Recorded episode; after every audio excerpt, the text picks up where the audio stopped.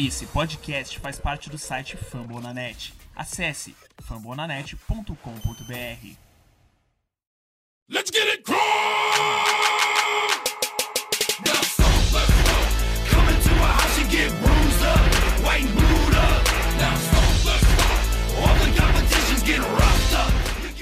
Fala galera, começando aqui mais um podcast Coach Brasil, nosso podcast fica hospedado no site dos amigos do Famonanet. Vocês já me conhecem lá do Twitter, meu nome é Davi, lá do perfil CoachBR. É, e hoje pra fazer aqui o programa comigo eu tô com o Lucas, do perfil HorstBR, redator do Famonanet. Tudo tranquilo aí, Lucas? E aí, Davi, e aí, rapaziada, como é que tá? Beleza, sem perder muito tempo, vamos fazer aqui um, um review aí de como foi 2017 do Coach. É, peço até aí, antes de começar, rapidinho, pedindo desculpas aí ao pessoal, porque minha voz hoje está um pouquinho prejudicada, é, não tá 100%.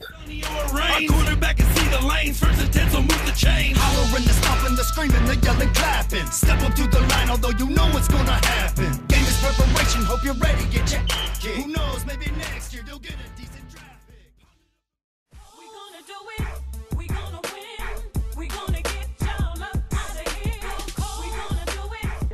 She's from Indianapolis, recording artist, gospel singer, but tonight she's putting on a party Bom, 2017 começou com o Colts aí trocando de GM, né? Nosso Ryan Grigson, nosso querido Ryan Grigson, finalmente foi demitido depois de anos fazendo, é, gerindo mal o roster do Colts. O nosso Chris Ballard aí chegou, chegou chegando, fazendo algumas contratações aí vitais aí para essa defesa aí do Colts que uma melhora, né? Na temporada. É, a gente torcia lá no início do ano para que Pagano fosse demitido também, mas aí como foi ali uma demora de definição de quem seria o GM, Worcey ficou o mês de janeiro todo sumido, é, desapareceu, ficou viajando pra lá e pra cá. Bala só chegou praticamente no, no final de janeiro, acho que na última semana ali, faltando dias pra começar fevereiro. Ficou inviável uma busca por um novo técnico, o Pagano acabou ficando ali, mas ciente de que só uma campanha muito boa ia manter ele como técnico do coach, né? Sabe que ia ser muito difícil, ainda mais depois que no decorrer da temporada o Luck ficou de fora. Também esse aí foi um assunto que dominou aí principalmente off-season. É, o Luck fez aquela cirurgia em janeiro também do ano passado. Os primeiros reportes davam conta ali que ele ia voltar ali, ele só perdeu alguns treinos da, da off-season, ia voltar tranquilo no training camp. Não aconteceu, ficou de fora no início da temporada, o problema foi se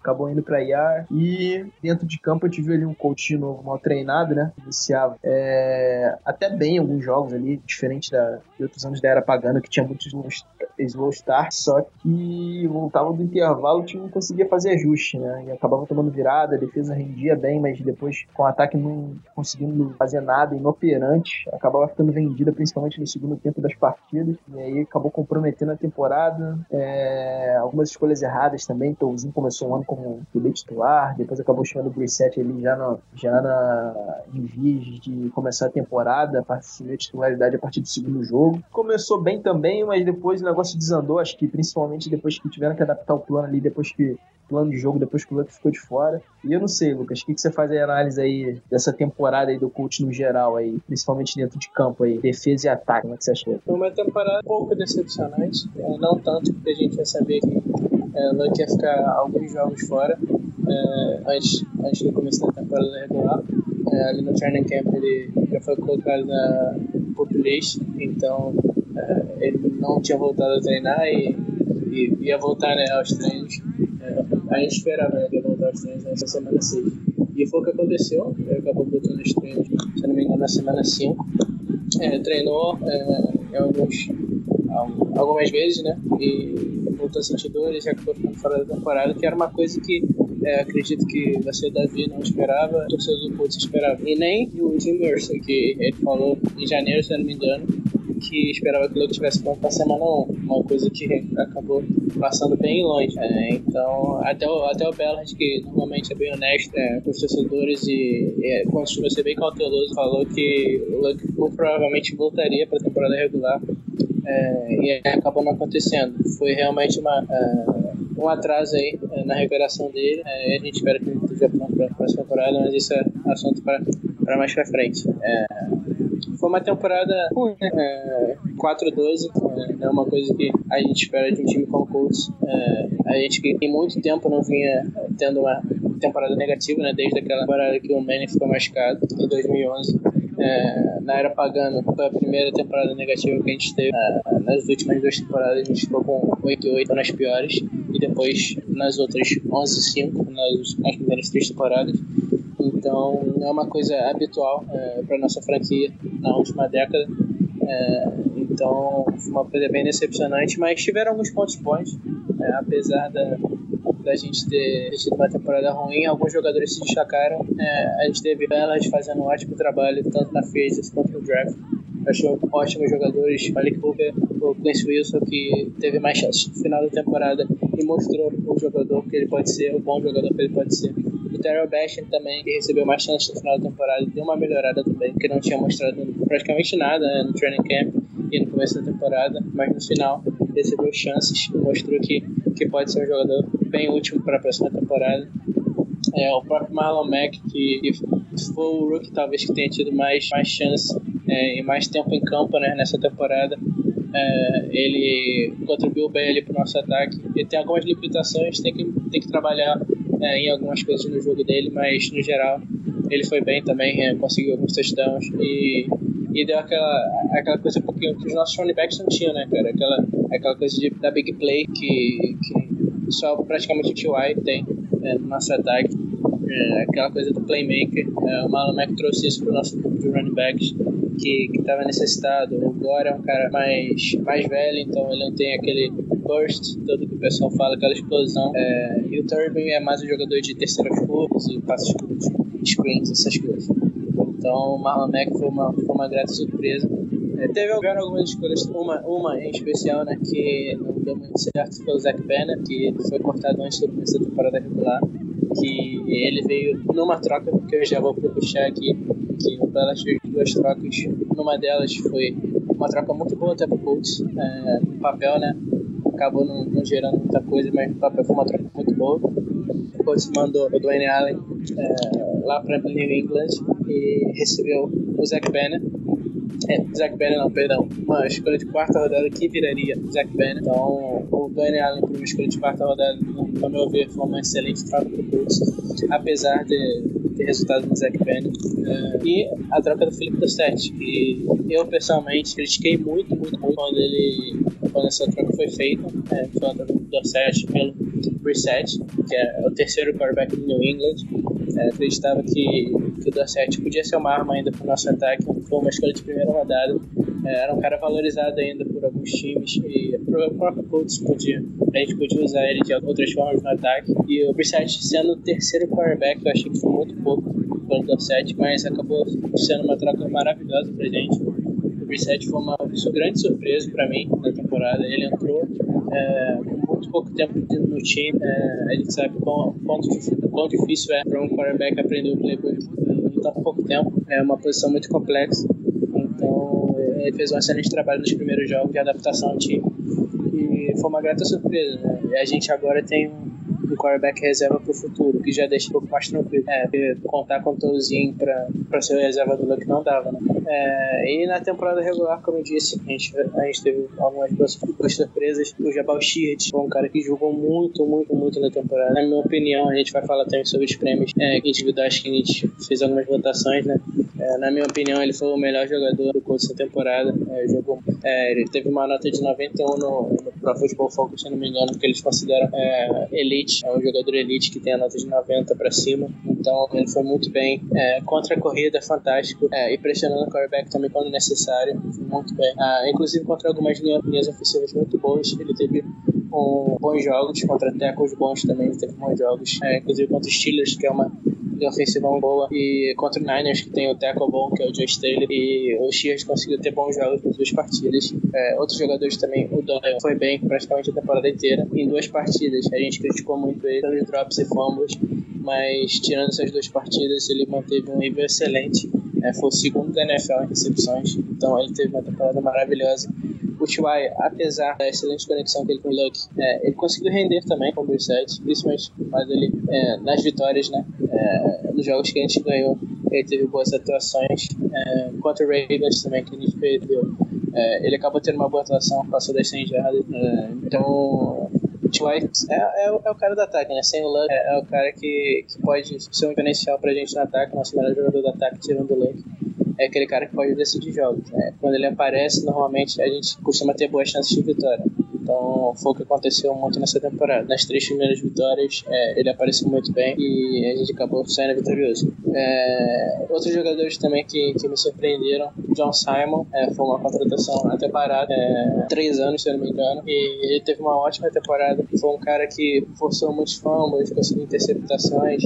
É, é aquele cara que pode jogar tanto como é, off-ball linebacker, como pressionando o quarterback. É um cara que numa defesa com três é, seria um linebacker, né? Mas na nossa é um linebacker que eu digo off-ball, que é, consegue é, marcar cobertura de passes, essas coisas.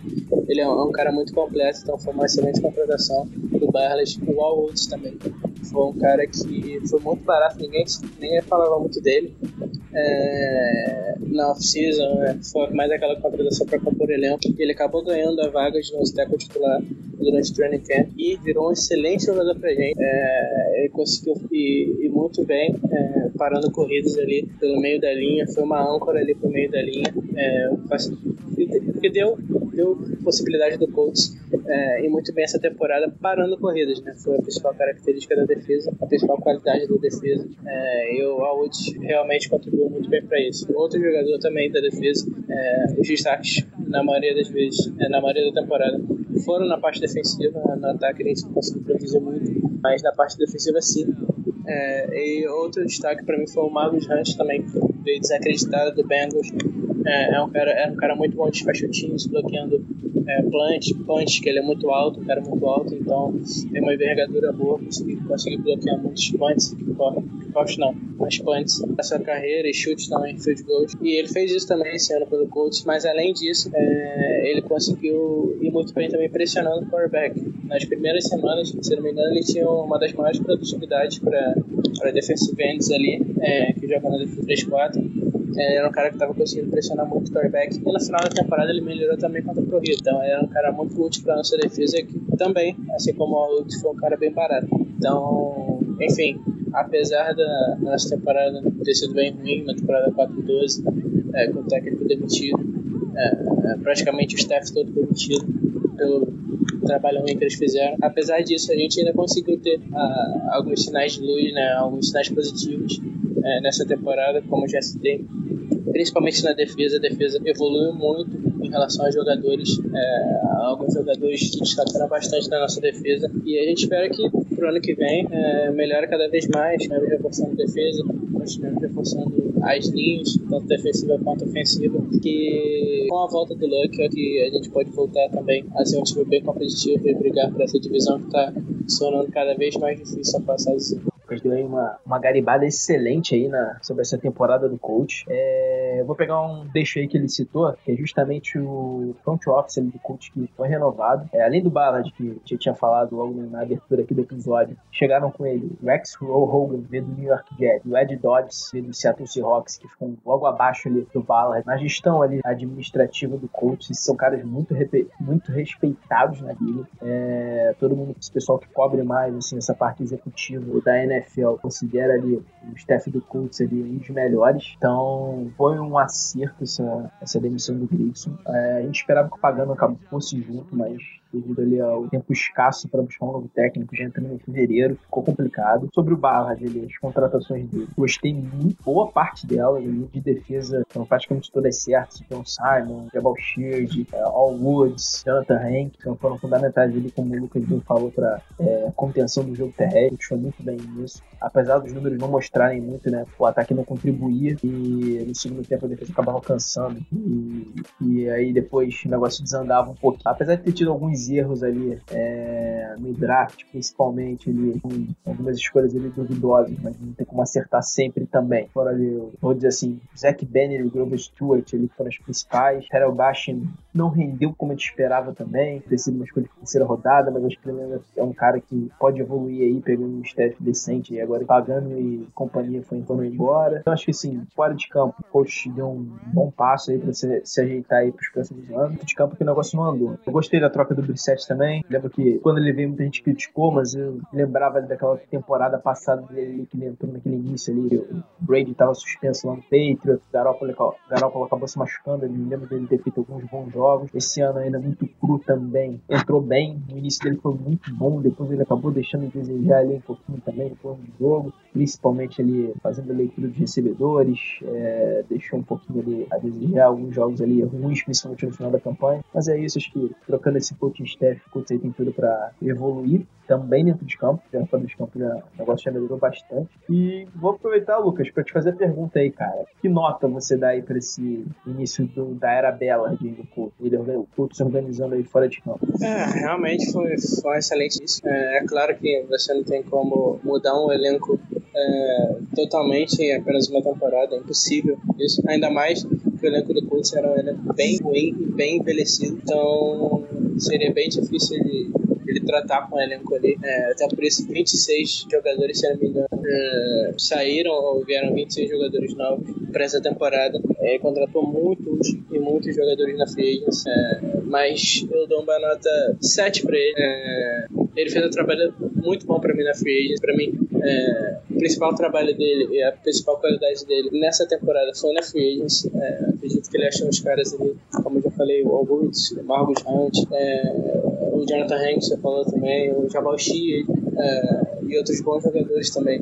é, que ele achou na free agency. É, eu achei que o trabalho dele na free agency foi muito bom mesmo. No draft, teve esse erro do Zach Banner, que foi é, um erro, vamos dizer assim, não grave porque uma escolha de quarta rodada e normalmente escolhas de quarta rodada não, não geram muitas, muita coisa na, na NFL, mas foi um cara que foi cortado antes mesmo da temporada regular começar. Então foi, acabou sendo o erro do Bellet. E pra mim o, o erro mais grave assim é, do Bellet é, nessa, nessa primeira temporada dele como GM do Colts foi a questão é, do, do quarterback. Como ele tratou a questão do quarterback. É, a gente viu que ali pra metade, metade pro final do training camp, ele, ele deu declarações falando que eles confiavam no Touzinho pra ser quarterback titular na semana 1, caso o Logan jogasse. É, então eu acho que eles foram tratar nessa posição quarterback reserva do Logan é, muito mal. É, eu acredito que eles podiam ter até contratado um cara mais veterano antes, é, ou mesmo ter feito a troca do Brissette antes, até para ele ter mais, mais tempo para se adaptar à equipe. Eu acredito que eles demoraram muito para se mexer em relação a essa posição de quarterback, então que acabou prejudicando o time ali nas primeiras semanas. Então, para mim, esse foi um erro grave, mas geral, foi um excelente, excelente trabalho do Burnley nessa temporada. Acho ótimos jogadores. Draft, Malik Hooker foi uma escolha. Steel ali no draft foi uma escolha fantástica. O Chris Wilson pra mim também foi uma escolha muito boa. É, o Bash na, na época do draft também, eu gostei da escolha, apesar de que tinha outros jogadores ali que eu preferia no lugar dele. O Derek Rivers, que acabou se machucando, é, que, era, que é de New England, acabou se machucando, ficando fora da temporada. E o Carl Lawson, que acabou tendo uma excelente temporada é, no Bengals. Eram dois jogadores que eu preferia acima do, do Terrell Bash, mas também não fiquei triste com a escolha do Bash, achei uma boa escolha. É, e eu espero que ele melhore na próxima temporada. Ele já mostrou muito mais no finalzinho da temporada, então espero que continue evoluindo. É, e o próprio Mack, que teve uma boa temporada e foi uma escolha de quarta rodada. né? Então acredito que Bernard fez um, um bom trabalho, um excelente trabalho nesse primeiro ano dele de reformulação do coach. Eu acredito que deve melhorar ainda mais a qualidade do trabalho dele pelas, é, pela escolha que ele tem, que é uma escolha mais alta, e isso faz diferença esse ano. E também por, por ter muito dinheiro na free acho que ele deve gastar bem.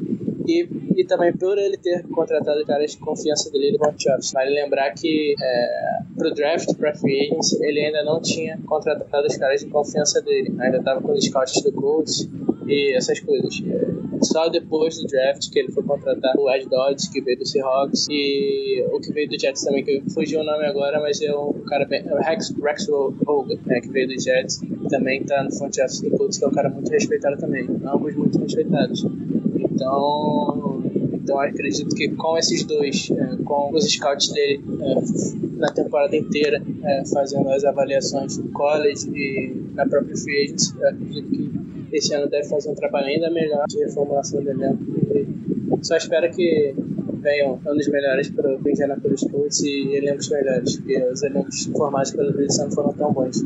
Foram, para ser bem, para ser como um elogio para ele, né? Foram tão bons. É, mas, resumindo, minha nota pro Bears nessa primeira temporada dele como GM do Colts é um, é um sólido 7. Beleza, boa nota aí pra quem tá começando o trabalho, né? Nada mal. E agora vamos aí pra dentro de campo ali, sideline. Relembrando, o coach terminou com 4 vitórias, 12 derrotas na temporada. É, último colocado na NFC South, desempenho bem ruim, não só do Pagano, não vou deixar o Pagano sozinho nessa aí não. Eu acho que principalmente ele, o Rob Schizinski, na temporada é ridículo, falou palavras aqui muito mal ali no plano de jogo do ataque, na gestão do setor ofensivo como um todo. O coach aí 4-12, terceira escolha no draft agora de 2018. Uma avaliação, sua avaliação aí, Lucas, pra, esse, pra comissão técnica do coach. É, condição técnica é muito mal, né, cara? Essa parada inteira, é, pagando. A gente sabe que o time normalmente entrava bem nas partidas desse ano e chegava no final e tomava virada o tempo todo.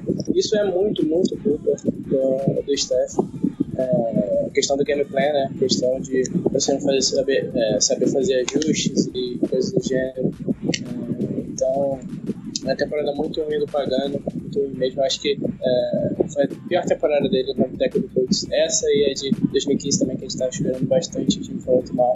Foram duas temporadas, então eu acredito que é, em 2015 ainda tiveram, ainda tiveram algumas coisas que a gente pôde tirar de positivo, né? O Matt Hasselbeck entrou lá como quarterback titular e o Colts acabou ganhando alguns jogos até, mas nessa temporada meio é, não teve praticamente nada que a gente pôde tirar de positivo do coaching staff. Tanto o Tchadzinski quanto o Monaquele também foram mal. É, o time normalmente quando estava ganhando entrava em modo preventivo, que é coisa, problemas de, da defesa também quando estava ganhando, é, o ataque não conseguia produzir nada, nada, nada no segundo tempo e acaba, acabava prejudicando a defesa também. Então foi, foram problemas conjuntos, tanto da defesa quanto do ataque, que acabaram gerando essa temporada ruim do Colts. Então, vou dar aí pro, pro trio parada dura, é, pro Big Tree, Big Tree do Colts. É, vou dar uma nota conjunta também, é, que eles vão todos juntos embora. Então eu acho que não é mais que justo dar uma nota igual para os três. Então acho acredito que eu vou dar uma nota 3 pros três.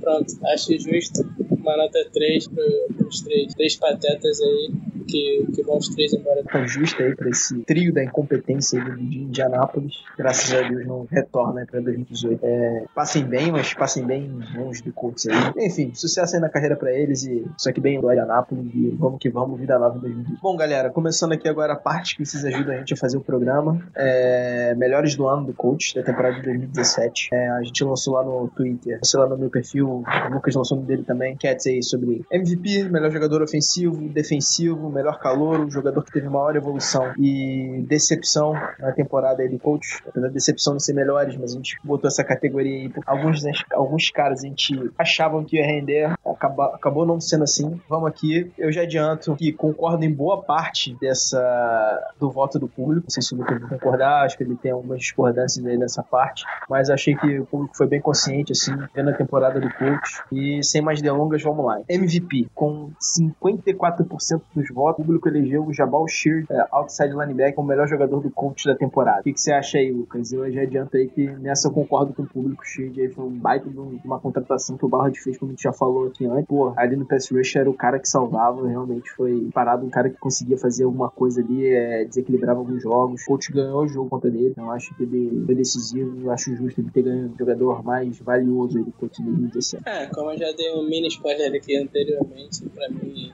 sem dúvidas, o Shears foi o melhor jogador, é, o jogador mais valioso do da temporada. Ele foi um cara que chegou com uma das contratações mais caras na Free Agency, se não me engano, a segunda mais cara. É, a primeira foi o Hankels. É, e ele chegou e a primeira semana foi muito criticado porque não jogou bem, mas depois da primeira semana é, foi um monstro na defesa, é, como já falei anteriormente também. Tanto corridas quanto pressionando o quarterback, é, espetacular. A gente não tinha um, um cara jogando nesse nível ali é, como pass rush desde a temporada de 2013 do Mac. É, então o Sheard entrou, deu muito conta do recado. E talvez ano que vem aí, ele tenha, esse ano, né, no caso, ele tem um parceiro ali é, para pressionar os quarterbacks. Talvez a gente escolha o Bradley Chubb, que vai ser um ótimo parceiro para ele. Ah, seguindo aqui, melhor jogador ofensivo. Ah, na eleição aqui tinha, tinha, Frank Gore, Jack Doyle, T.Y. Hilton Anthony Castonzo. O público acabou elegendo Frank Gore aí com 48% dos votos. Um pouquinho aí polêmico essa daqui. Então, Jack Doyle foi o líder do time em recepções, o alvo mais confiável do, do Billy 7, mas eu vou entender que o público fez uma homenagem aí pro Gore. É, agora, né, principalmente na reta final, foi muito bem, estabelecendo jogo terrestre, também era o único cara que conseguia estabelecer jogo terrestre, era ele, o Tubby acabou se machucando na temporada, o Mac ali teve problemas ali, esses altos e baixos, temporada de calor. O Castonzo aqui, só um adiando, o Castonzo ali também fez uma baita temporada ali, um teco ali, como na teco, temporada muito sólida, PFF até deu altas notas pra ele. Mas aqui eu acho que, eu, forma de homenagem até pra carreira do Frank Gore, eu vou ficar com ele aqui também como jogador ofensivo. Eu tô com o público nessa, e você? É, cara, então, eu, vou que tive nessa do público também. Acredito que é, não tiveram muitos destaques ofensivos esse ano, né? O ataque foi é, setor que a gente não conseguiu tirar muito, mas todos esses aí que, você falou e, e estavam na enquete tiveram praticamente o mesmo nível de influência no ataque do Colts, o mesmo nível de produtividade. É, o Doyle teve uma boa temporada, mas é, teve aqueles jogos ruins dele, então foi um cara que, se não fosse esses dois jogos ruins pra mim, seria o jogador, o principal jogador ofensivo dessa temporada. É, o Castonzo teve uma temporada muito, muito sólida é, também. Não tenho que reclamar dele, foi uma temporada muito sólida. O T.Y. É, rendeu muito, como eu já falei, nos jogos é, que a gente venceu, mas em, na maioria dos jogos ele não conseguiu produzir muito, então tô contigo, tô com o público aí. Eu vou escolher o Frank Clark também, que mais uma vez passou das mil jardas de scrimmage. É, é um cara que incansável, 34 anos, se não me engano, ou 35. E é um cara que continua rendendo muito bem. Na minha opinião, esse ano ele estava melhor que no ano passado. É, ele estava com mais explosão. É, parecia, né? Ano passado ele estava mais, mais preso. Esse ano me pareceu que ele estava com uma explosão maior. Então, achei ele bem melhor nessa temporada. Pela produtividade, por ele, eu acho que se não me engano, entrou no top 5 também de jardas terrestres, é, todos os tempos. É, por tudo isso, é, pelos números que ele vem quebrando, é, pela idade dele, é, ele ser um cara amado mundo, um cara que tem uma ética de trabalho fora de série, um cara sempre tá, tá querendo ganhar, um cara muito competitivo. É, então, todos esses fatores, pra mim, é, o Gore foi o jogador ofensivo da temporada, concordando com você, Davi, com O melhor jogador defensivo agora, nós tínhamos aí na eleição, na enquete. Jabal Shield, Rasham Melvin, Jonathan Hamm, Tias. Jonathan Hamm, é, Jabal Shield, melhor dizendo, ganhou fácil essa daqui, 69% dos votos. Bom, se ele já tinha sido MVP, né, defensivo, pesou um bom momento dele. Pode discutir aqui o Melvin, mas o Melvin, é, o pessoal lembra, no início da temporada ele tinha muitos altos e baixos, foi mais ali pra metade da temporada e reta final, que depois ele acabou se machucando também, que ele manteve um nível muito alto de atuação, mas assim como todo, eu vou de novo concordar com o público aqui, tô com o Jabal Shield, Shield, dei dois prêmios então nos melhores do ano do Colts, MVP e melhor jogador defensivo. O que, que você acha aí? Concorda de novo com a galera? A galera tá com a razão? Ou vai um prêmio aí pra temporada gigante do Melvin também, que foi outro é, grande jogador aí da defesa do Colts? É, claramente o Shield foi o melhor jogador defensivo, mas ah, não vou repetir dessa vez. É, eu vou dar uma diferenciada e vou dar pro, dar pro Melvin, até porque o Shield já ganhou também jogador mais valioso. Vou dar um prêmiozinho pro Melvin também, cara. É, ele teve uma temporada fora de série. É, ele que ano passado entrou é, como cara para substituir os jogadores machucados ali e teve atuações sólidas, é, consegui dar conta do recado, mas esse ano o pessoal até achava que o Wilson seria titular, né? Depois começo da temporada, mas acabou sendo o Melvin e ele não decepcionou, porque ele teve uma temporada fantástica é, em vários jogos, é, ele foi muito bem contra os principais wide receivers é, dos outros times. É, eu acho que o melhor jogo dele na temporada é, foi ele contra o Antonio Brown, é, que teve uma partida fantástica mesmo. É, o Antonio Brown conseguiu, se eu não me só conseguiu 40 jardas, se eu não me engano. É, e isso, eu acho que ele tinha menos de 20 até, até o drive dos Steelers, que conseguiu jogar de 20 jardas, parte do Big Ben. Então, Melvin com atuações fantásticas durante toda a temporada. É, pra mim, é o jogador defensivo do Colts. É, o Sheard foi o melhor, mas pra não, não dar dois Sheard, só dar um assim pra gente valorizar a temporada excelente do Próxima categoria, melhor calouro de 2017 no Colts. É, esse aqui foi o prêmio mais apertado de todos. Tínhamos aqui disputando é, Nate Hairston, cornerback, Quincy Wilson, cornerback, Marlon Lineback e o nosso punter, Rigoberto Sanches. Votação bem apertada. Nate Hairston ganhou 32% dos votos e o Rigoberto Sanches ficou com 29%. Foi ali bem próximo. Infelizmente, o Malik Walker não entrou porque ele só disputou 7 jogos, acabou se machucando. machucando, o joelho. Eu acho que se o Hooker joga a temporada inteira, é, não teria pra ninguém. É, eu acho que levaria até com certa facilidade. Ele jogando muito bem, fazendo diferença. Coach. Mas eu tô de novo com o público. É, Nate Hairston ali como níquel cornerback, cara que foi escolha de quinta rodada. Foi bem em alguns jogos, na maioria deles, na verdade. É um cara que tem muito evoluir ainda, pode ser um cara ali sólido ali e acredito que foi uma baita, uma baita escolha do Colts, ele principalmente se tratando de uma quinta rodada. Cara aí que o pessoal até falou, foi o Kenny Moore. Kenny Moore eu achei que não tá na enquete, mas teve um início ali bem pra temporada. Depois, nos últimos jogos, ele até, nos últimos, digamos dois, três jogos, ele até rendeu bem. Mas acho que ainda foi uma amostragem muito pequena ele entrar aqui. Eu tô com o público nessa de novo, Nate Hairston, bom nome do Colts aí, pode evoluir muito ali como o cornerback. Se você, Lucas, é... tá difícil, acho que o público assistiu bem essa temporada aí do Colts. Gostei bastante da, da votação deles aqui até agora. É, foi mais uma boa escolha do público. É, o Nate Harrison realmente teve uma temporada muito sólida. É, ele falhou em ah, algumas jogadas ali no, no final da temporada. É, ele foi aquele cara que foi muito acionado, é, mas dessa vez eu vou discordar do público, eu concordei em todas as etapas. Na do jogador defensivo eu também concordei, mas só quis dar pro Mel que o Shears já tinha ganho. É, nessa eu vou dar uma discordada, eu vou com o Marlon Mack. É, ele é um cara que pra mim teve um impacto muito bom do Nate Harrison na temporada, apesar do Nate Harrison é, ter, ter tido uma temporada sólida, o Marlon Mack principalmente ali no jogo contra o 49ers, teve um jogo fantástico, cara. E em outras partidas também ele foi muito efetivo, é, conseguiu mais de um touchdown pro Colts é, em muitas partidas. É, foi um cara que foi uma arma ofensiva muito boa pra gente durante toda a temporada. Quando, quando usado adequadamente, o coach staff não sabia como usar. Quando usado adequadamente, é, correndo ali por fora, é, passes, sprints, é, ele foi muito, muito bem mesmo. Então,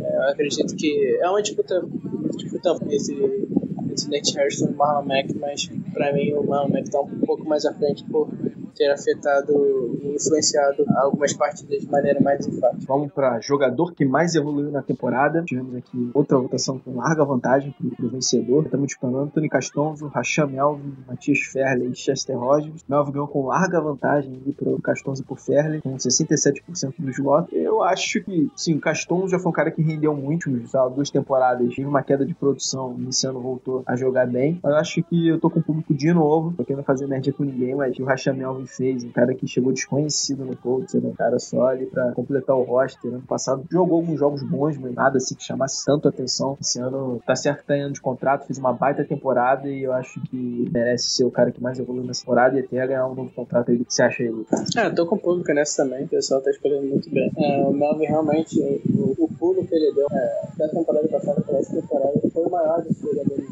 Todos os jogadores tiveram uma boa evolução, mas pra mim o Melvin teve a maior. É, ele teve realmente uma temporada de top 10 do cornerbacks ali quando ele esteve saudável. É, um dos 10 melhores cornerbacks. Se você tirar 9, tirar ele foi um dos 10 melhores cornerbacks em atividade na temporada passada.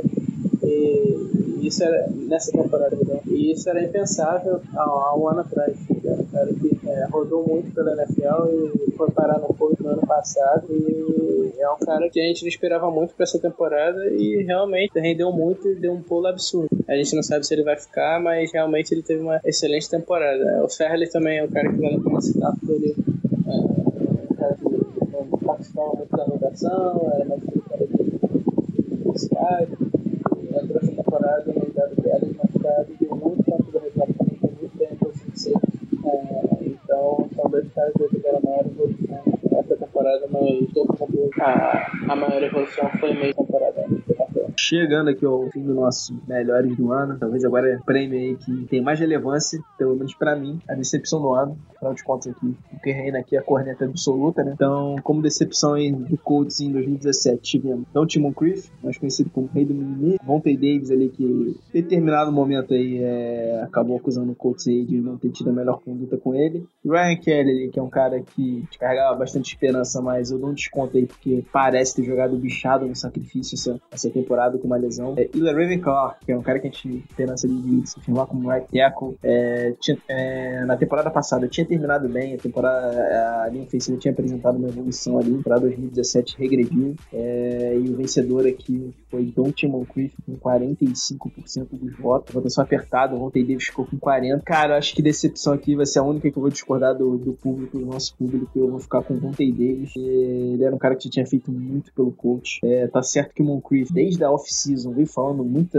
é, muita bobagem, principalmente no Twitter ali, quando o coach contratou o Camarei, que ele ficou meio que criticando a contratação. Mas eu acho que a atitude do Vontae Davis ali no meio da temporada, que acabou sendo cortada ali depois de criticar a conduta que principalmente o coaching staff teve tua lesão, mas em nenhum momento antes disso, inventou não, ele disse que estava com, com o desempenho prejudicado por conta de uma lesão, mas antes disso ele não tinha falado, nada- não tinha citado nada disso, quando ele viu que ia perder a posição. Acabou se recusando meio que ele fazendo uma birrinha, então ali nessa daqui eu fico com o Vontae Davis com uma decepção. Apesar do Moncrief ter tido um desempenho pior do que o do Vontae Davis, assim, a gente esperava que fosse produzido, mas aí de novo o Vontae Davis se viu envolto com muita lesão desde o training camp, é, ficou aqui com o nosso cornerback, que fez muito pelo coach no apago passado dele, para essa temporada aqui ele foi a minha decepção. Não sei o que o Lucas acha, provavelmente ele vai dele discordar, deve votar um no Moncrief aí que criticou já bastante aqui no podcast, mas meu voto aqui vai ser a única discordância aqui do, do nossos ouvintes, que foi o Vontae Davis. É, pra mim, é, eu, vou eu vou separar aqui em, duas partes. Pra mim, a, a maior decepção do Colts nessa temporada é, foi o Monk, concordando com o pessoal. É, acredito que ele, ano de contrato, é, passado teve sete touchdowns. Gostava que é, tivesse. Eu e a torcida do Colts em geral acreditávamos que ele tivesse uma boa temporada e não foi o que aconteceu. Mas. É, pra mim, pessoalmente, é, pro Lucas, é, a maior decepção foi o Vontae Davis, porque eu sou, sou mu- muito fã do Vontae Davis. É, eu comecei a acompanhar o Colts é, tem pouco tempo é, em comparação com a maioria dos torcedores. É, a primeira temporada que foi em 2014, que foi a temporada a melhor temporada do Vontae Davis na NFL, que foi uma temporada fantástica. É, então eu fui muito fã dele. É, então, pessoalmente, para mim foi uma temporada muito difícil em relação ao Vontae Davis, que até no training camp eu via muita gente falando Stephen Holt, esse pessoal, Zach Kiefer, que cobre, cobre lá o falava que é, ele ele tava indo muito bem, tava fisicamente muito bem, é, tava treinando muito, muito bem, então eu tava muito esperançoso para que ele voltasse ao nível de 2014 nessa temporada. E, e foi o que aconteceu, ele acabou se, se machucando e, e se machucando até na, na pré-temporada. E ficando fora de muitos jogos, depois não voltou bem, voltou a depois e acabou saindo pela, pela porta dos fundos, né? É, uma maneira que eu não queria que o Deus saísse, ele ser um dos meus ídolos é, no Indianapolis Colts. Então foi bem triste pra mim, foi uma decepção muito grande. É, eu até fiquei bem triste no, no podcast que a gente gravou é, após a saída dele. A gente gravou aqui, não lembro qual semana que foi. Eu fiquei bem chateado mesmo. Então, pra mim, pessoalmente, foi uma decepção muito grande é, o Porta Deus na temporada, mas é, pensando que, friamente, teoricamente, é, eu acho que o Moncrief, a torcida do Colts e o que o Colts estava, que a torcida do Colts estava esperando dele, pra mim, eu acho que tô com o público aí, pra mim foi a maior decepção realmente da temporada. Beleza, então a gente fecha aqui o Colts Awards, vamos chamar assim, da temporada de 2017. A gente tinha começado com isso no ano passado. É bom ver assim, o que, o público achou da temporada do Colts no geral. Gostei bastante da votação dos ouvintes. É, Quem votou, eu acho que realmente acompanhou uma temporada, assim, grande parte como a gente viu ela. É, então, mostra o quanto a torcida do Colts é engajada e vê os jogos, né, cara? Diferente de certas torcidas aí que são até maiores que a do Colts aqui no Brasil, mas simplesmente ah, só acompanha o time porque tá num bom momento, quando tá ganhando, quando começa a perder, tem uma temporada difícil como essa aqui, foi a do Colts, temporada, sim, tem, sem esconder nada, uma temporada lixo, com mais derrotas que vitórias, é, nenhuma esperança de ter uma melhora, a gente já sabia que o Pagano já tava ali praticamente demitido, então tinha pra onde ir mesmo, depois que o Luck também ficou de fora e qualquer esperança foi pro espaço, então é gratificante ver que a torcida do Colts acompanha os jogos, pelo pessoal que votou aí nessa sketch, é um pessoal que acompanha de verdade o time e tá sempre junto aí, pra gente ver pelo resultado aqui, eu, eu concordo, só discordei de uma um quesito aqui, de uma de uma premiação, o Lucas ele também concordou com grande parte, então é isso galera, obrigado por vocês terem ajudado a gente a ter feito essa parte aqui do programa, pô, parabéns aí de acompanhar o, o coach do jeito que vocês fazem, sempre, principalmente quando a gente, a gente vê isso também, quando a gente cobre os jogos ali, todo domingo à tarde, gente perguntando o link pra ver jogo, acompanhando de perto, então vocês estão de parabéns, fica aqui meu reconhecimento pra vocês, e valeu galera. You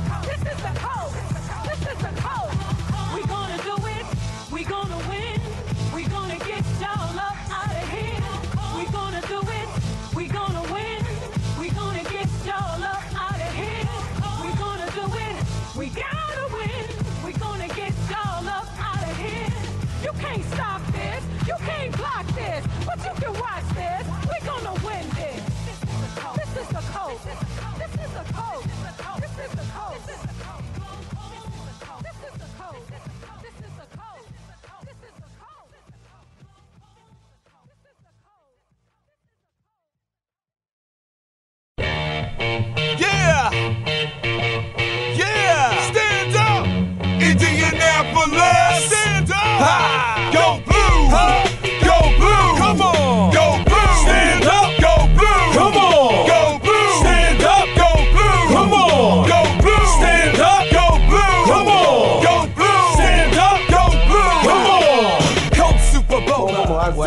Bloquinho aqui de especulações no episódio de hoje. Muita novidade aí acerca aí do novo head coach do Colts. É, muitas especulações nos últimos dias, algumas semanas aí o pessoal já dava, já vinha falando como certo aí Josh McDaniels.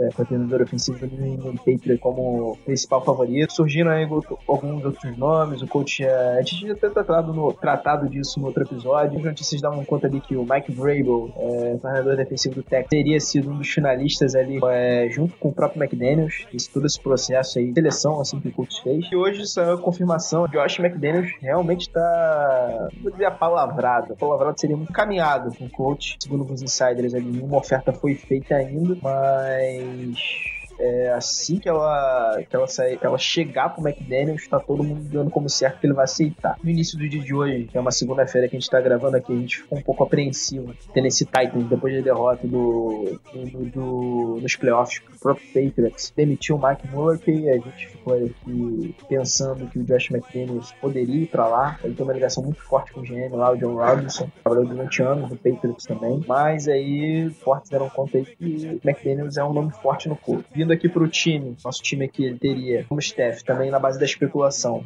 o Matt Eberflus, que é treinador de linebackers do Cowboys, como coordenador defensivo, Jake Pitts, treinador de quarterbacks do Oakland Raiders, como coordenador ofensivo. Como é que você vê essas especulações, Lucas? Josh McDaniels, a gente já sabe, a gente já tratou aqui no último episódio, é, é um nome que você gosta bastante, e esses nomes aí que estão em torno dele, o que, que você acha, assim, no geral? Você pode comentar pra galera aí, tá de acordo? Você acha que é um acerto do coach ir atrás desses três nomes? Esperar aí, principalmente do McDaniels, caso ele seja um nome é, que se confirme como novo técnico do É, o McDaniels, é, são vários, vários boatos que é, ele era o favorito do Colts desde no início da procura, e isso só foi se comprovando é, ao, ao longo dessa procura pelo novo técnico. Na última semana é, foi falado que, é, como você falou também, que ele e o Vrabel eram os finalistas, com o McDaniels sendo o favorito. E, e hoje teve, teve essa situação, hoje que a gente estava gravando, que o, que o Greg já falou também, a gente estava gravando aqui numa, numa segunda. é,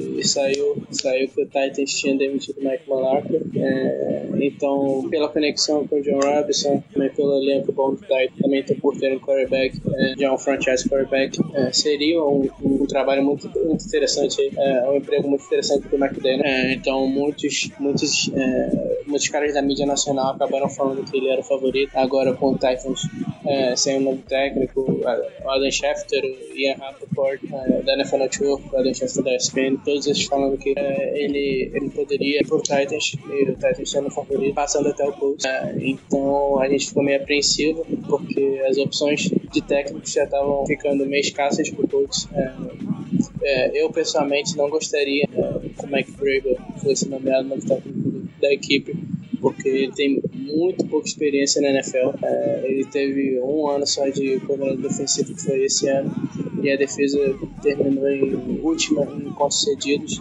É, apesar da- das ausências de J.J. Watt e Whitney Merciless, não era uma defesa para terminar em última em pontos cedidos. Tem bons jogadores, tem o próprio Jadavion Clown, é, tem o Bene- Benedict McKinney, é, não sei se falei o nome dele certo, mas é um linebacker, e tem outros bons jogadores também é, na posição de cornerback. Então, acredito que, que não era um time para terminar é, como último em pontos cedidos. Então, acho que um trabalho bem ruim.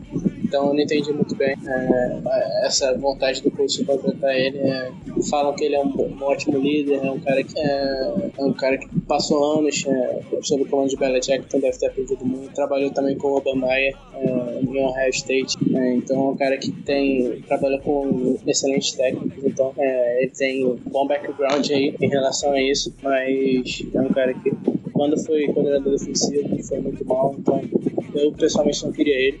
É, sobre o McDaniels, ele é um cara que nove das 12 temporadas dele como, coordenador ofensivo, é, o ataque que ele coordenou ficou entre os 10 melhores da NFL, é, já ficou com melhor da NFL duas vezes, é, e também entre os 5 melhores inúmeras vezes também. Então ele é um cara que tem uma experiência longa, uma, é, muita qualidade, nos trabalhos dele. É, ele passou anos aí é, coordenando o New England antes de sair para Denver, né? Ele teve um trabalho muito, muito em Denver, era um cara muito novo, é, então ele já era um cara muito novo e já tinha muito poder. Em Denver ele quis copiar o método do, do Belichick, é que ser igual ao Belichick e, e não é assim que funciona. Ele até deu várias declarações falando que é, ele se tentava implementar o, método igual do Belichick e tentava ser igual a ele. Obviamente que isso não ia dar certo, cada pessoa tem, tem seu modo de trabalhar. Então ele teve muito poder, muito novo, então é um trabalho muito ruim em Denver. Acabou trocando o Jay Cutler logo quando ele chegou, acabou draftando Tintivo e coisas do tipo.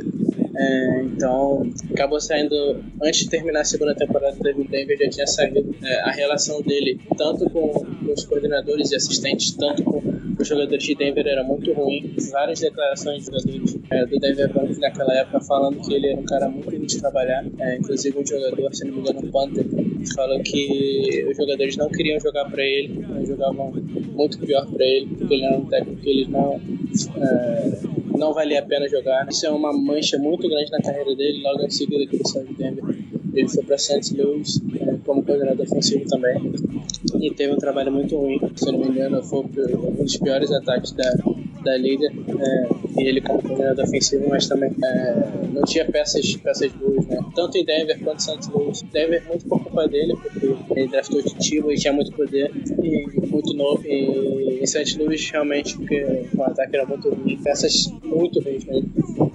Então não foi muito culpa dele. Logo em seguida, depois, ele voltou para New England e a partir daí ele voltou a ter um trabalho fenomenal é, com o Brady, com o Belichick.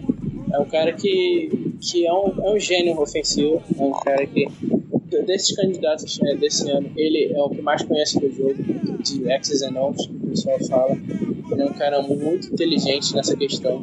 Ele consegue fazer um gameplay excelente para todas as partidas, coisa que o não fazer muito bem. Ele é um cara que consegue mexer no gameplay, consegue fazer bons ajustes, é, consegue preparar muito bem o time para as partidas.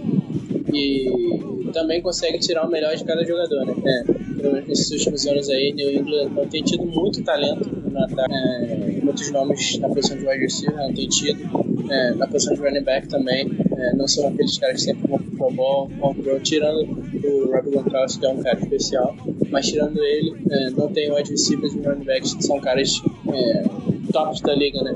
E mesmo assim consegue fazer um excelente trabalho e botar um dos melhores ataques da NFL praticamente todos os anos.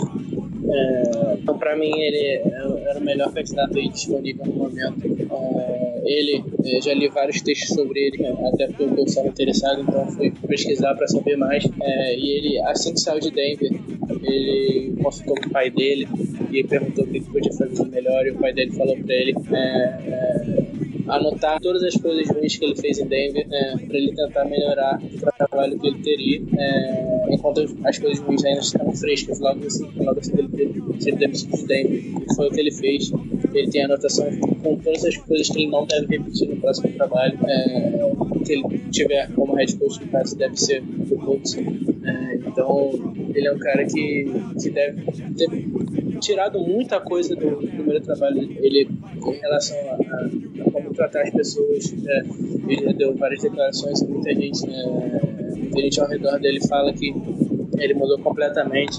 Fala que ele aprendeu muito com os erros que ele cometeu em Denver, tratando pessoas. Ele é um cara muito mais sociável agora. É um cara que, que tá bem todo mundo. É um cara que sabe valorizar os seus assistentes e coordenadores que trabalham com ele. É, então, eu acredito que nessa segunda vez que ele vai ser head coach, eu acredito que ele vai fazer um trabalho muito melhor. Agora, ele vai ter um GM é, que não deve dar muito controle para ele, assim como ele tinha em Denver, deve segurar mais a onda dele, é, que deve, um GM que deve fazer as escolhas, deve ter a palavra final nas escolhas, então eles não devem ter muito controle. É, e é um GM que tem uma boa relação com ele, eles têm o mesmo agente, então essa relação que o Bellet tem muito na coletiva entre o e o técnico é, tem ser muito boa e pelo visto eles têm uma ótima relação. Então, é, com um bom GM, com, com o Luck voltando saudável, eu acredito que vai criar tudo para dar certo no Colts. Né?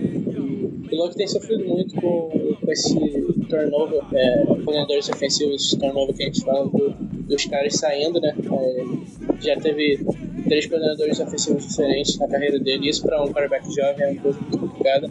Então, agora com o McDaniels, que é um cara é, mentalidade ofensiva, é, mesmo se um, um, coordenador ofensivo do Colts for cobiçado e sair, o McDaniels deve continuar é, por muito tempo. Então, é, vai ser um cara que vai continuar com o Luck por muito tempo, eu espero. É, se eles forem bem, né? Obviamente. Mas fico esperançoso, eu acredito que foi a escolha acertada. É, sobre, sobre os coordenadores, é, eu, eu pessoalmente não conheço do, do Peace, do Jake Pitts, o cara que treinou, foi o cara dos do Raiders esse ano, mas eu não, não conheço muito sobre ele. É, eu li mais sobre o Matt Efferwood, se eu não me engano.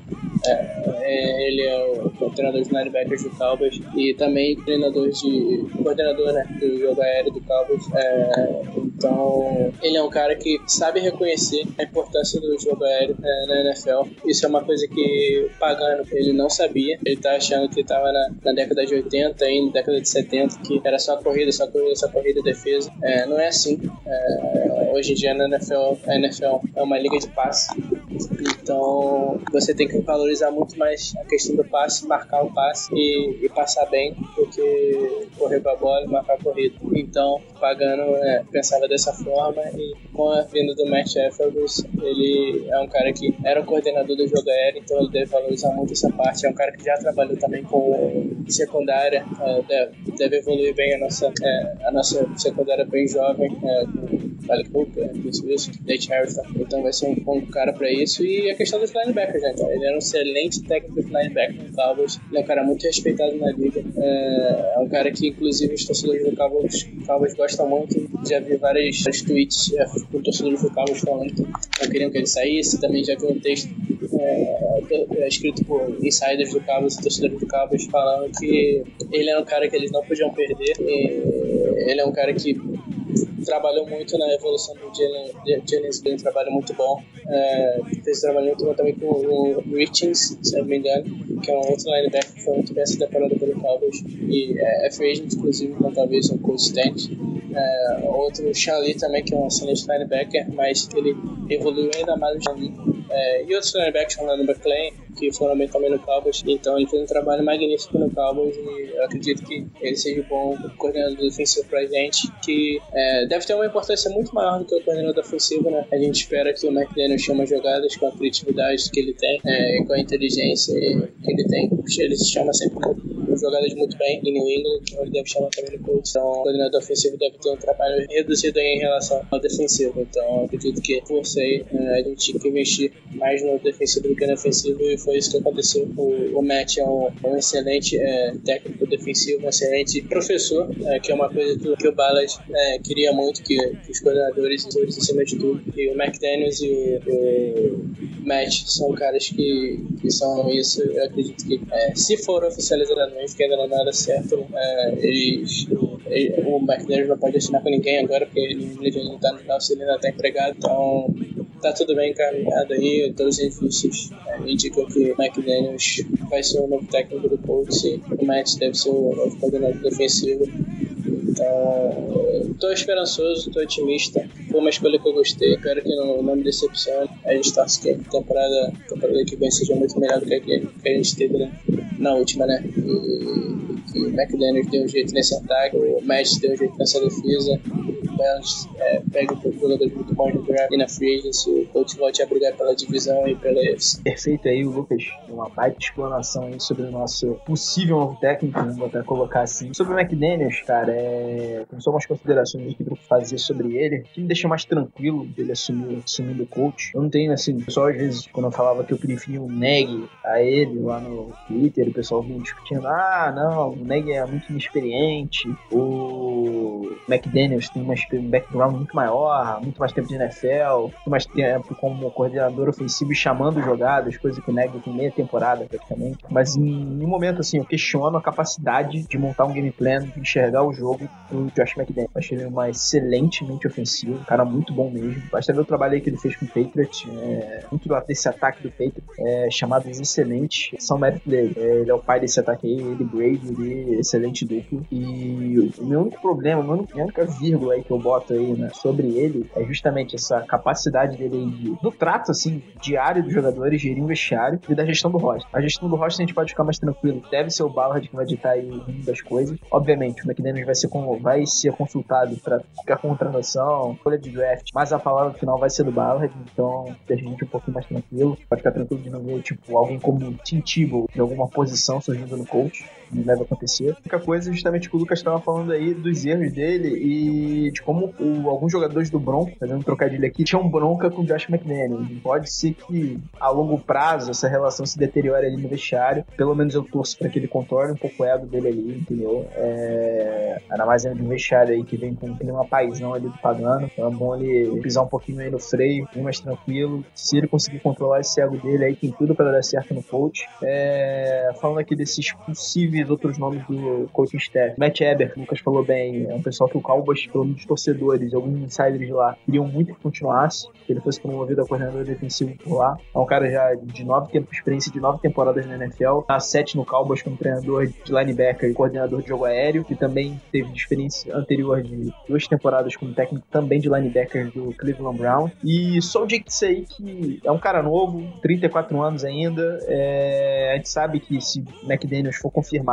é ele que vai fazer o gameplay, né? É ele que vai gameplay no ofensivo no caso, é ele que vai chamar jogadas ofensivas também. Então Jake Pitts vai ser mais um cara de, treino diário, coordenar a galera ali nos treinamentos. É, Vai ser um cara que vai vir pra aprender é, junto com o Josh McDaniels. É até complicado, seria complicado contratar um coordenador ofensivo assim um pouco mais experiente. É, só fica aí um pouquinho de pé atrás que ele foi técnico de quarterbacks do Oakland Raiders nessa temporada e justamente esse ano o Carr deu uma regredida boa, né? Ele era assistente em 2016, o grande ano do Carr, também assistente de, de quarterbacks. Esse ano ele foi efetivado como treinador ali da posição. Derek Carr teve uma temporada ruim. É, fica só esse pé atrás, mas eu acho que em talento, assim, é, a gente pode nem botar Luck na mesma prateleira. Então, a gente torce para que o nosso camisa 12 aí volte com tudo aí nessa temporada, fique 100% fisicamente. E eu acho que esse coaching staff se confirmando, tudo para dar certo. McDaniels ele tem que só corrigir esse probleminha aí dele de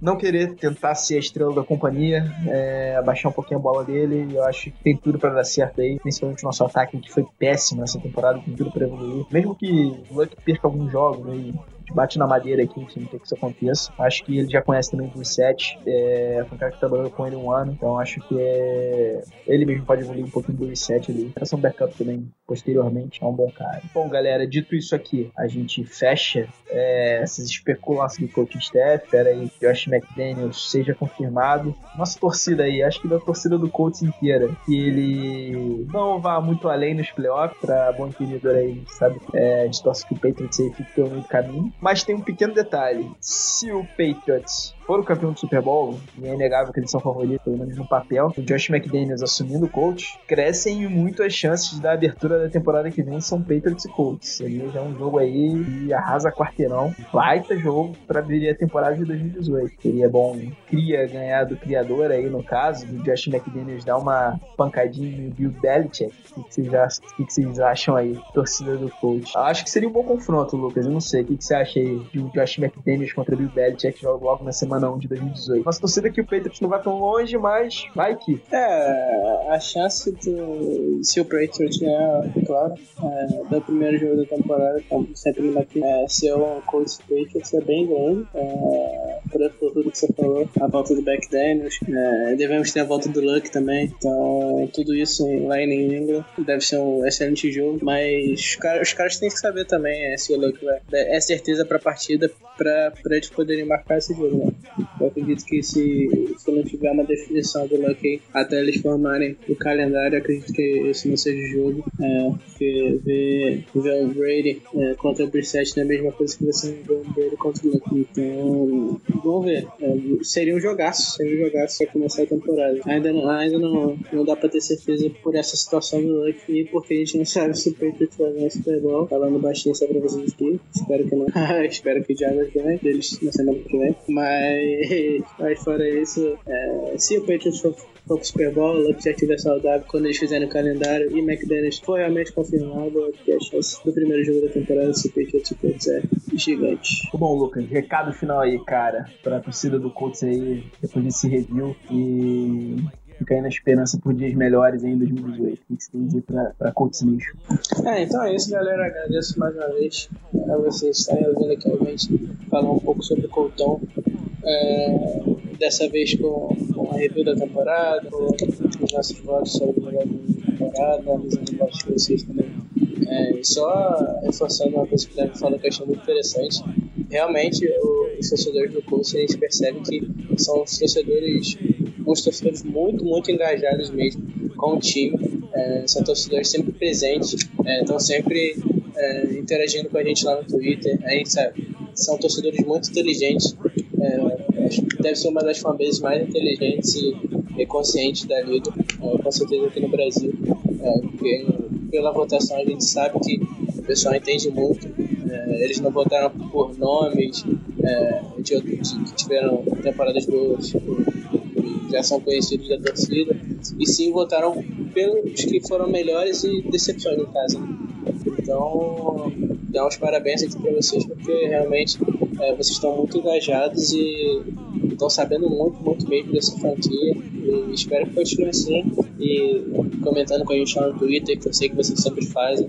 É, também, se vocês quiserem entrar no grupo nosso no WhatsApp, que a gente está sempre conectando e, e falando muito lá, é, mandem uma mensagem lá para Carol, ou marquem a Carol lá no Twitter, que ela, ela coloca todo mundo que quiser participar do grupo lá. E a gente provavelmente deve fazer alguns textos aí pro draft, pro free agents, lá, lá no site. O site está muito ativo pra gente lá na parte do Colts. É, nesses últimos jogos a gente estava meio desanimado com, com, com o Colts e tal.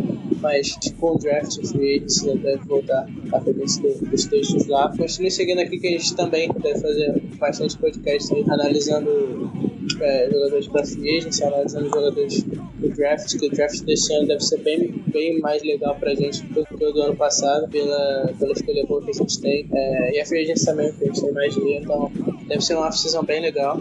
É, então acompanha sempre a gente aqui no podcast, lá no site, no Fumble, é, no Twitter também, todo o pessoal, eu lá no Hostel BR, é, o Davi lá no Potros, Potros BR, o Guilherme lá no Coach, News BR, o, a Carol, claro, Carol Vago, e todos os outros perfis do coach também que não participam aqui do podcast, mas que estão sempre também comentando e engajando lá no Twitter com todo mundo, o Coach Nation, o Coach ADP, é, Coach Gaúcho, é, todo mundo que tá lá, tá junto e misturado e pra trazer conteúdo bom pra vocês, galera. Mais uma vez, muito obrigado. E é isso, até uma próxima. É isso, galera, aqui, dando final aqui no nosso podcast. É, como o Lucas disse, é, vai ter muito conteúdo aí saindo nos próximos dias e meses, essa oficina. É, esse foi o nosso aqui programa de encerramento da temporada, dizer assim. É, nosso podcast deve ficar agora em uma regularidade mensal, deve se iniciar. A gente deve gravar é, episódios sobre free agency, nomes que a gente acha que seriam uma boa pro coach. É, vamos analisar aí a classe do draft aí, nomes bons aí pro coach, pelo menos nos primeiros rounds, assim. É, tem muita coisa boa vindo por aí, interessante. E a gente deixa aqui logo avisado que, sim, que assim que sair o head coach confirmado, corre pra cá e grava mais um episódio aqui pra vocês falando tudo como que pode ser esse encaixe aí, dando maiores detalhes é, sobre o nosso novo head coach aí, que a gente espera que tenha bastante. É, e é isso, pessoal. Obrigado de novo, agradeço é, a audiência de vocês. O Nation é sensacional. É, como a gente já falou, a votação aí mostra como vocês acompanham bem o time, estão inteirados sobre tudo que acontece. E sigam a gente lá no Twitter, a gente está sempre postando informação diária agora aí nesse, principalmente nesse momento que tem muita especulação é, acontecendo. Hoje foi um dia cheio ali, principalmente depois da demissão do Titans, é, disse me disse aí sobre o McDaniel. Parece que agora ele está encaminhado com o coach, resta esperar aí o Patriots encerrar a participação dele, playoffs, e é isso, galera. É, espero que vocês tenham gostado. Eu sei que essa temporada foi de aturar, principalmente pagando aí, já, já tava mais pra lá do que pra cá, mas a gente tem que aturar mais um ano dele aí. E agora nova era, vamos torcer por um, por um coach vitorioso agora em 2018. Valeu, pessoal. Ficando por aqui então. E é isso. Valeu, aquele abraço. Stand up, get your hands in the sky. O to the D line. Come on, get behind the home team. Somebody scream, go blue. Come catch the feeling. Reach for the ceiling, cause we getting that banner and we'll hang it up high. Scream for the home team. New rings and trophies. Go blue, go cold, go blue, go cold. You wanna rock, uh, you wanna roll, uh, we gonna win it. We gonna uh, win the Super Bowl. Let's go. You wanna rock, you wanna uh, rock, you wanna roll, you wanna uh, roll. We gonna take, we gonna uh, take the Super Bowl. The Super Bowl.